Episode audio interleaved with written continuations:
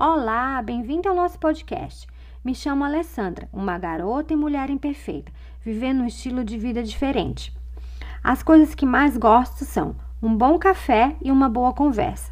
Aqui quero compartilhar com você um pouco sobre fé, sobre vulnerabilidades, recursos teológicos, como também cuidados práticos para o seu crescimento pessoal e espiritual. O meu desejo é poder ajudá-la em todas as áreas possíveis, para que você possa viver uma vida mais leve e mais saudável. E, claro, uma vida que deixe o coração de Deus mais feliz.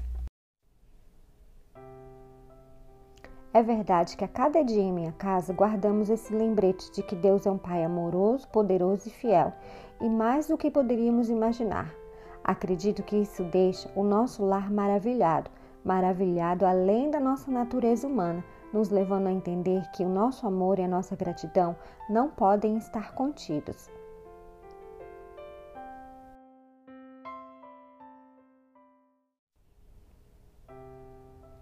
Sendo uma pessoa perfeccionista, muitas vezes fico tentada a comprar a mentira de que preciso planejar algo elaborado para que em meu lar eu construa memórias duradouras, como uma viagem a um parque temático ou uma festa emocionante. Mas na realidade, as coisas simples parecem ser as mais importantes, como por exemplo, uma caminhada na praia pode se tornar uma memória que durará uma vida inteira. O mesmo pode acontecer com uma xícara de chocolate quente e uma história no sofá. Você não precisa de uma viagem para criar memórias preciosas com seus filhos. O que seus filhos querem, mais do que tudo, é um tempo de atenção, um tempo concentrado e significativo com você. Tento manter esse princípio em mente, mesmo quando não tenho tempo para planejar nada.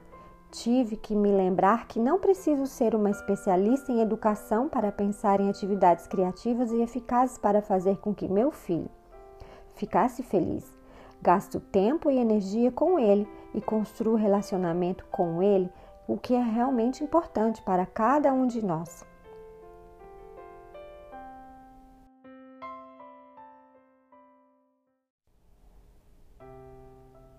Esse mesmo amor me fez pensar em algo assim. Quanto tempo gastamos ensinando nossos filhos num processo bíblico de resolução de conflitos?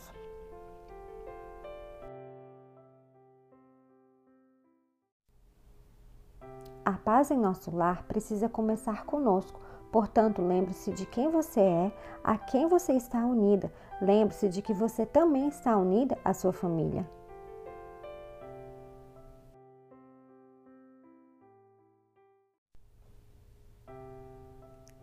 O conflito nas famílias é tão antigo quanto as próprias famílias. Adão e Eva recorreram à troca de culpa e acusações assim que pecaram em Gênesis 3. Lá em Gênesis 4, continua a descrever como Caim matou Abel em um ataque de ciúme fraternal. Não precisamos olhar muito longe em nosso próprio passado para encontrar instâncias em que o conflito familiar leva o melhor de nós. Infelizmente, o conflito familiar é muito natural para todas nós.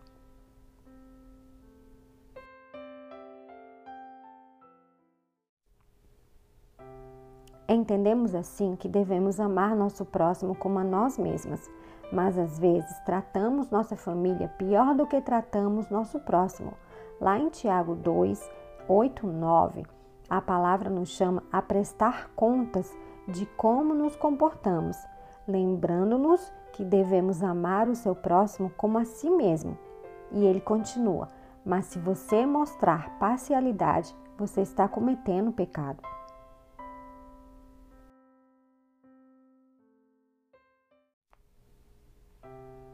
O conflito em nossa casa geralmente começa conosco.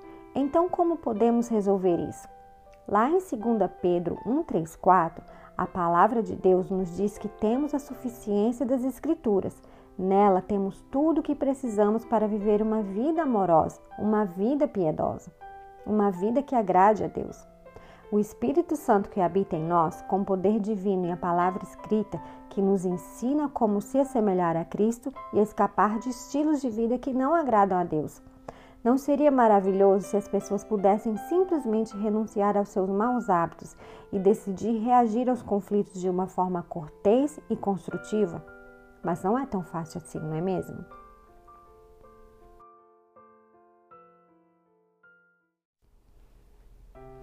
Conflitos errados sempre começam com algum tipo de desejo, bem como também podemos habitar em nossos desapontamentos e deixá-los controlar a nossa vida.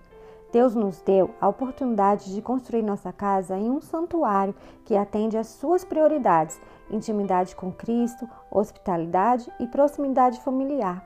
Nada disso pode ser realizado em um ambiente caótico. Ao eliminar a desordem e as distrações em nossa casa, criamos espaço e tempo para o que é realmente importante.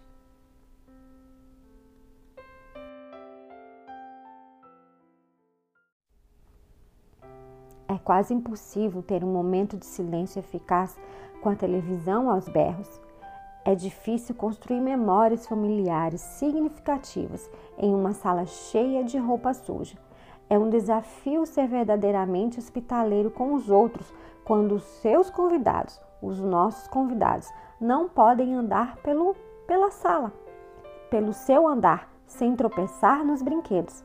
E é difícil ensinar às crianças as habilidades importantes da disciplina, a responsabilidade para a vida, quando você nunca exige que elas limpem a bagunça. Sem falar que, para a maioria de nós, mamães, uma casa desordenada cria tensão e estresse, o que pode impactar negativamente todo o ambiente familiar.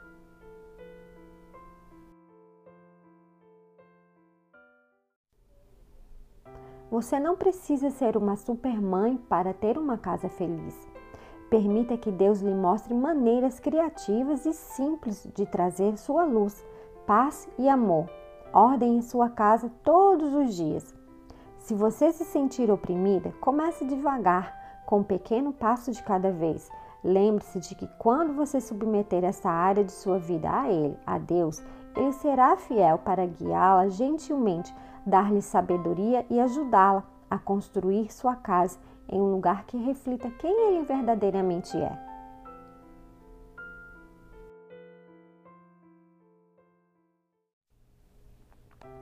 Se estabelecermos esse alicerce, um alicerce de fé, de virtude e conhecimento da palavra, e depois continuarmos nesse trabalho árduo necessário para nos tornarmos semelhantes a Cristo, com autocontrole e perseverança, a recompensa certamente virá. Não devemos nos cansar de fazer o que é certo. Lá em Gálatas 6:9, a palavra de Deus nos ensina isso. Ele nos promete em que se vivermos tudo isso com diligência, sem tropeçar, veremos os progressos em nossa casa, em nosso lar, com nossos filhos e em nossa família.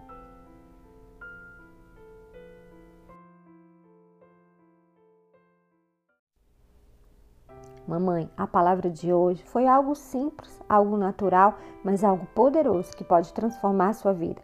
Agora é hora de amar a sua casa, amar a sua família. O seu relacionamento vertical entre você e Deus irá te mostrar aonde precisamos nos arrepender. O que descrevi acima é essencialmente o processo de tirar a trave de seus próprios olhos. Lidere tudo, lidere todos os conflitos com delicadeza, com amor, com sabedoria, buscando sua dependência em Deus, assim como Jesus lida conosco.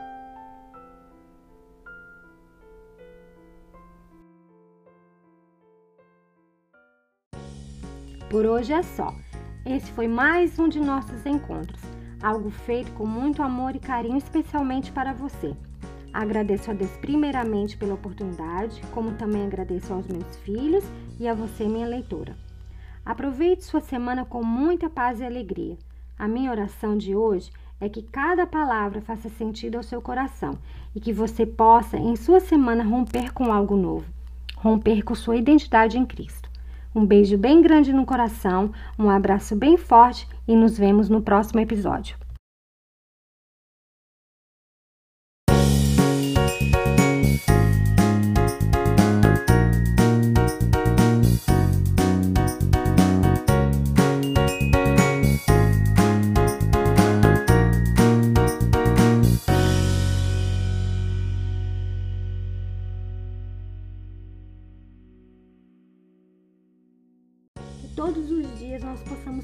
Lembrando que Jesus é o Filho de Deus e corresponder a esse amor.